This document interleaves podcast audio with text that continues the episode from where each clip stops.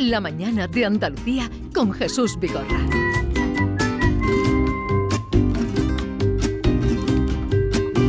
Para que el canto deje en bragas al silencio, para que en el campo llueva pan, aceite y ajo, para arrojar a la codicia mar adentro y a los ilustres codiciosos monte abajo, para que el tiempo no se compre con dinero, que solo se toren las cornas del hambre, para que el puedo pueda más si quiere el quiero, para que la chispa del amor nos dé calambre, para que la verdad sea la moneda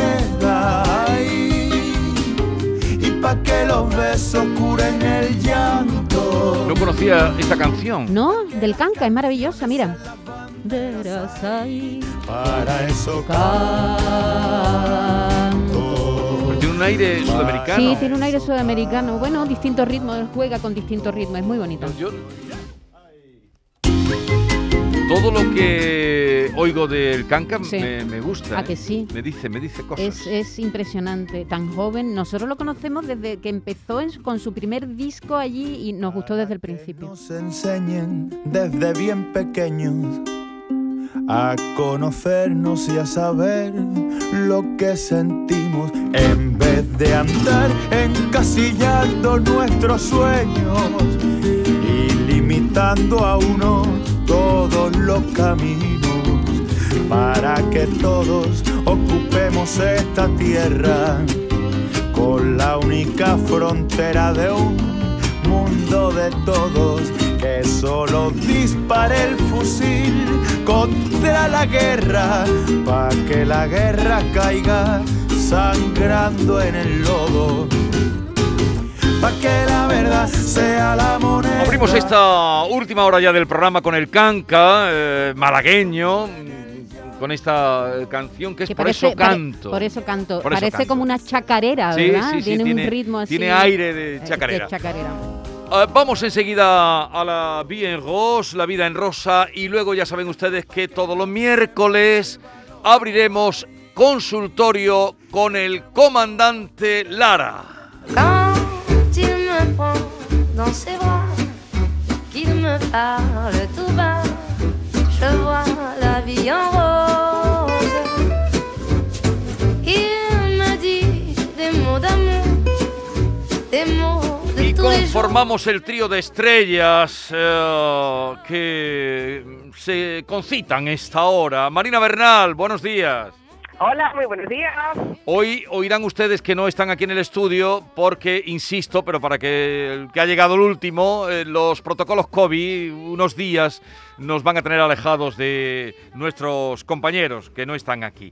Marina ya saludada, Diego Geni, buenos días. Muy buenos días, señor Vigorra. Buenos días, señora Maite Chacón. Buenos días, Diego. ¿Qué tal estás? Bien, aquí en casa, eh, con el sonido de Olo soplando fuerte, pero bien, bien. Estamos bien, no podemos Eolo. ¿qué, qué, qué, qué nivel? Eolo, e- Eolo. Claro. Oye, de vez en cuando escucharéis algunos golpes que tengo albañiles en casa. Tú sabes cómo es el mundo proletario en casa. Mezclas para arriba, mezclas para abajo, así que algún ruido escucharéis de fondo. Pero Me ¿qué- están cambiando los baños. los baños. Sí, sí. ¿Te Sí. gusta una obra, eh, Diego? Me encanta, me encanta. Marina se ríe. Y me Y río porque es que no puedo ni imaginar cómo serán los baños de Diego. ¿Estilo Preisler? ¿Estilo estilo qué? Que mande foto luego. Luego mandaré el 8 más funcional. Tenía mucho mármol y el mármol es muy frío. Pero si toda la, pero toda la vida, no sé por qué, eso sería otro tema. Todo lo de había mármol, que el mármol es frío, como dice Diego. Y Antonio Rossi. Buenos días, Antonio. Muy buenos días. Yo quiero preguntar si mampara o cortinilla, Diego. Mampara, mampara, mampara. Hombre, ya que hace uno una obra, quita la cortinilla. Mampara Translúcida. Tenía cortinilla de encaje, pero los he quitado porque son un poco impracticables. A ver, Diego, hoy yo también tengo una curiosidad. Eh, Podéis preguntar. Puestos, ¿no? Ya. Eh, eh, sí, ya puestos. Eh, ¿Plato de ducha o bañera? Ya mm, ducha. Tenía bañera, pero ya lo he puesto ducha. Usted sabe, la edad ya cuesta más trabajo dar el salto. Es decir, que ha puesto agarre y todo. En la pared. Sí, sí, claro, ya todo. Hay que ir conquistándose de la edad que tiene cada uno. Entonces, claro, hay que hay que ir a lo cómodo poco a poco. No vayan a creerse Además, ustedes que es muy joven Diego, Diego Geni, no vayan joven. Se ustedes hace el a viejo, creerse. pero es muy joven. Eh, vayamos, Sí. vayamos directamente a un tema que nos apuntaban, creo que de esta mañana, cuando hemos Sí, conocido. sí, lo hemos conocido hace, hace unas horas. Sara Carbonero Antonio ha sido hospitalizada por sufrir una recaída de su enfermedad.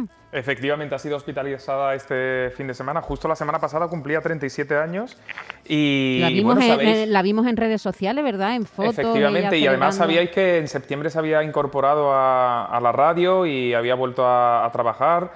Y bueno, pues ha tenido una recaída, ya tiene un cáncer de ovario desde el, muy, muy agresivo además, desde el 2019. Y lo que parecía que, bueno, pues que estaba bien, pues ahora parece ser que complicaciones en la enfermedad. Dicen que está bien y que esperan que la semana que viene pueda reincorporarse de nuevo a su actividad laboral, pero bueno, ha habido, ha habido complicaciones y este fin de semana ya hay fotos de la familia yendo a visitarla al hospital, eh, a, los- a un hospital aquí en Madrid, que es donde, donde le llevan todo el protocolo. Y bueno, pues la verdad es que, que es una mala noticia.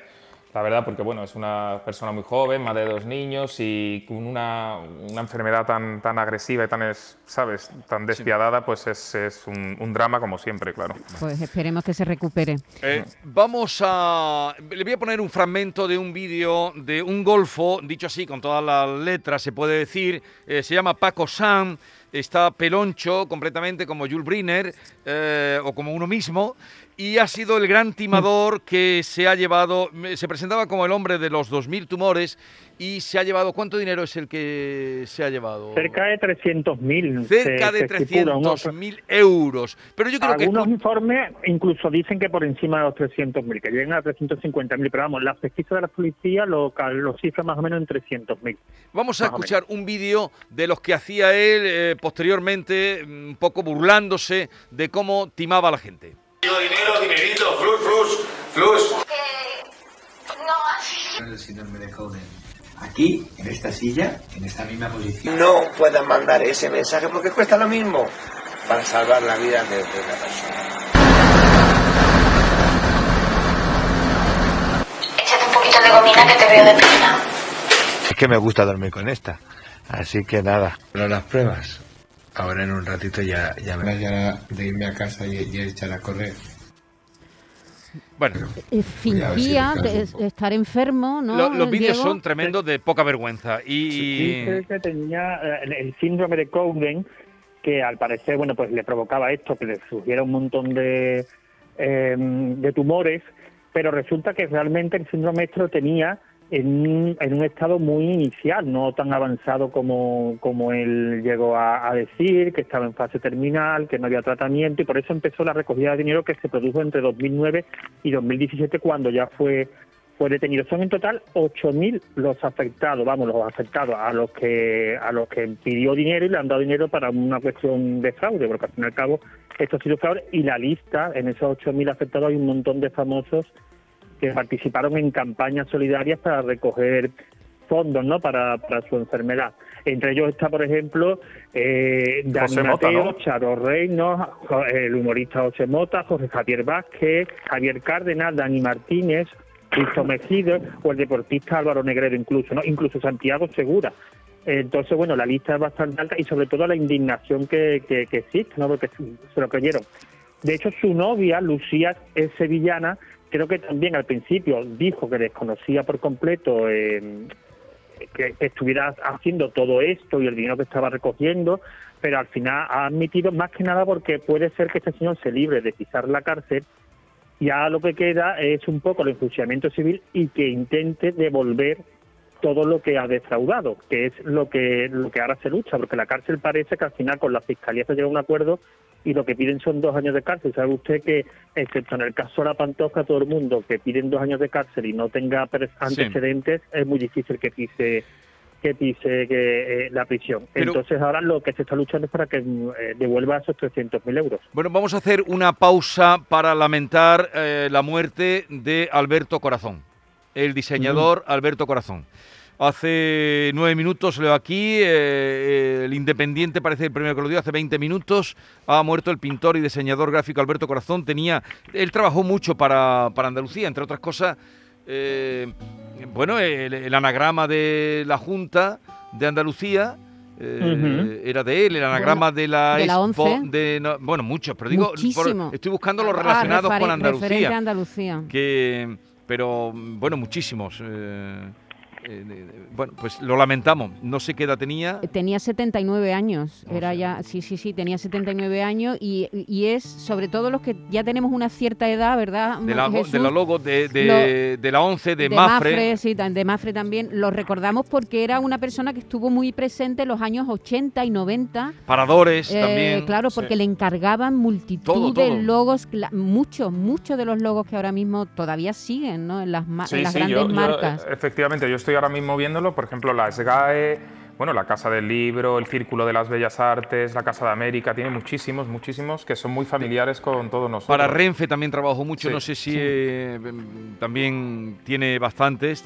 No sé ahora si de larga distancia, pero para la Renfe trabajó mucho, ¿no? Sí, sí. incluso donó. El de cercanías es suyo, por ejemplo. Él, él empezó en los años 70 cuando el diseño empezó en España a despuntar, que entonces aquí en España poco diseño había, ¿no? Y fue de los primeros, de los pioneros que trajo pues la modernidad de los nuevos logos, de los colores. Yo recuerdo siempre, ¿verdad?, que tenía un eh, manejaba muy bien el color y era pues eso omnipresente sobre todo en los años 80, 90, cuando el despegue económico de este país, cuando las empresas manejaban dinero, los ayuntamientos, las corporaciones y a él le encargaron un montón, un montón de trabajo. No, no, Era- mucho, mucho. Él trabajó muchísimo. Y luego muchísimo. era, era mm, un tipo que comunicaba muy bien cuando contaba lo que hacía. Y, en fin, pues lamentamos. Eh, Diego, las balas pasan cerca.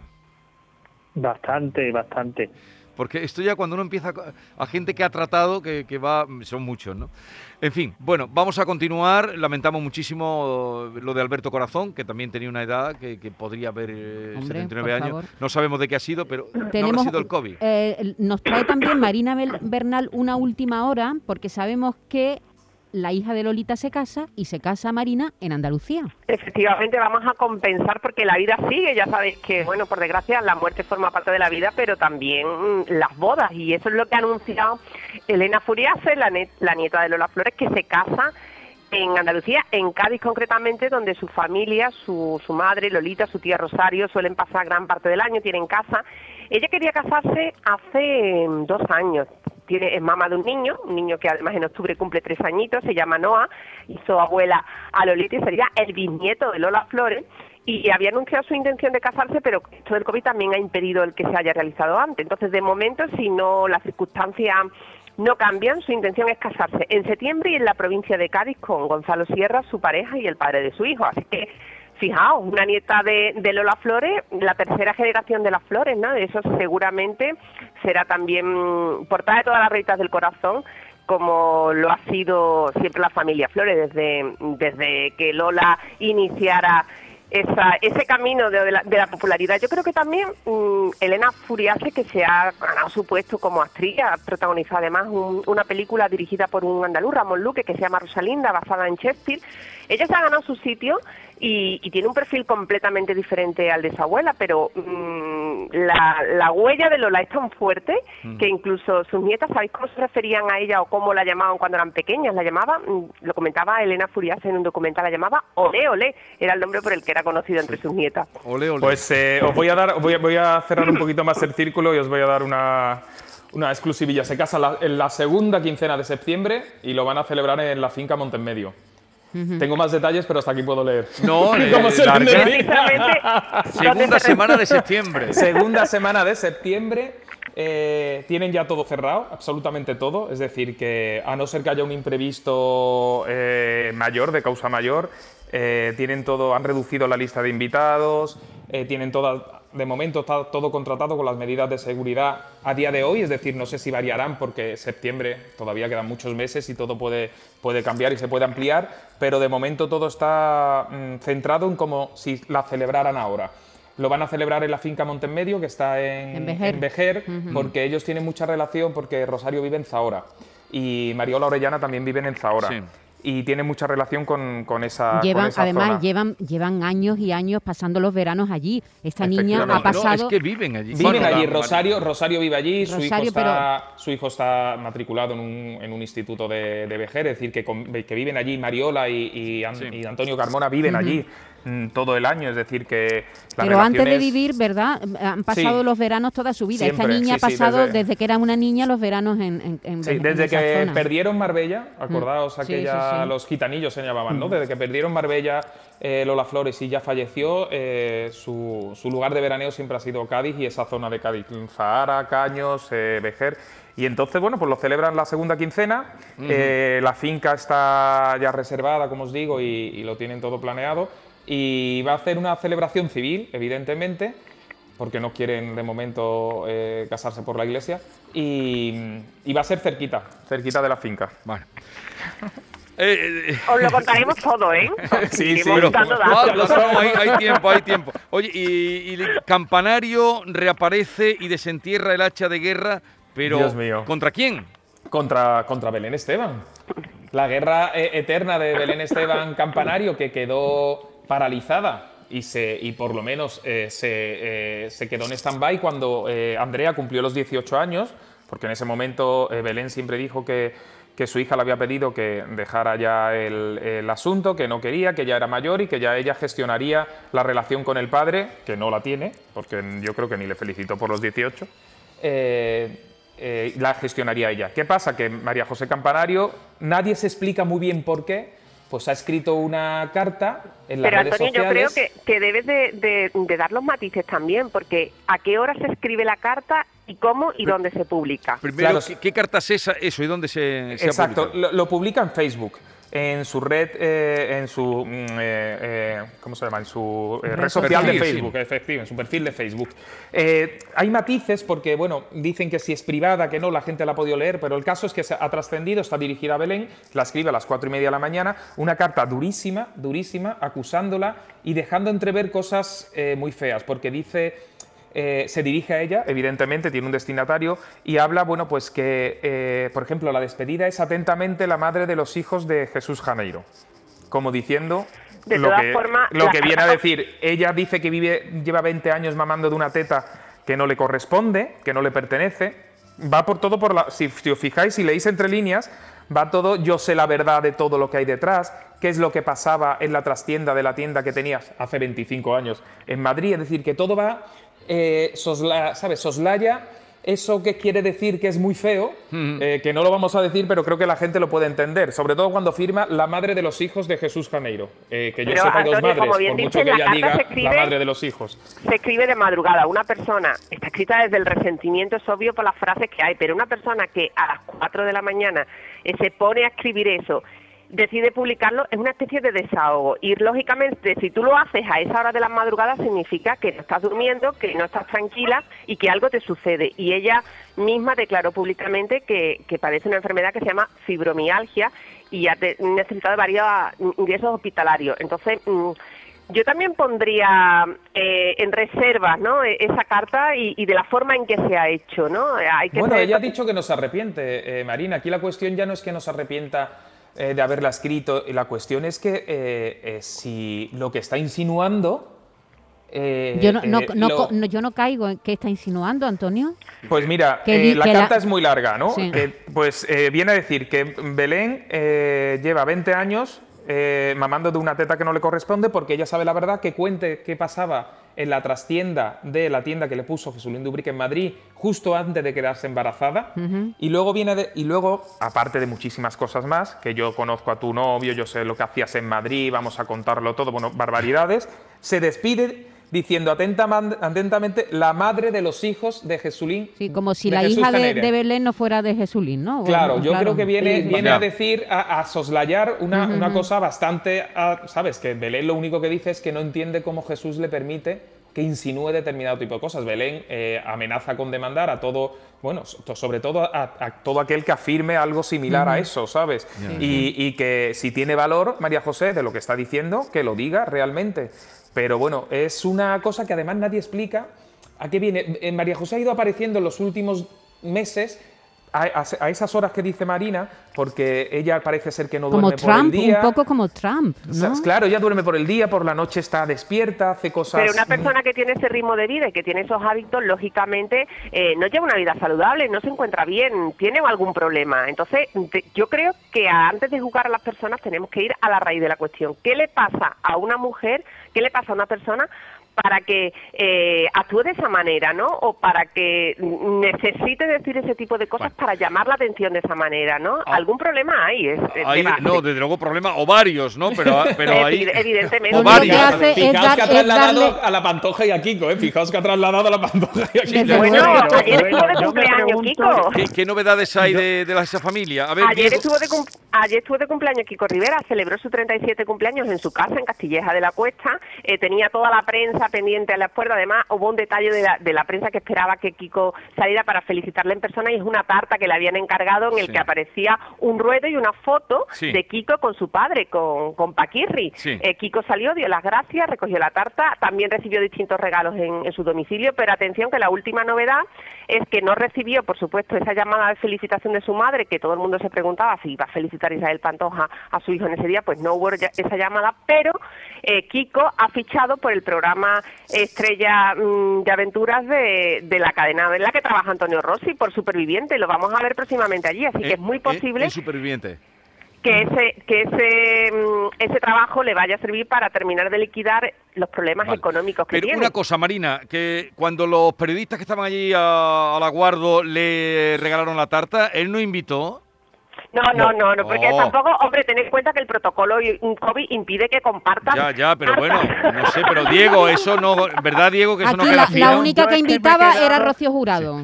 Diego, se- Además y que se cantaba ella sola, además. a ver, que quiero que oír a Diego que cómo se actúa en eso. Se debe invitar, ¿no? Yo, yo no, hombre, yo creo que algo deberían de sacar con todos los protocolos, pero poner una porción de tarta, un chocolatito, algo, algo de eso tienen que sacar. Yo lo que me he quedado aquí con toda esta conversación que habéis tenido, que hace una persona a las cuatro y media metida en el Facebook, escribiendo Frases.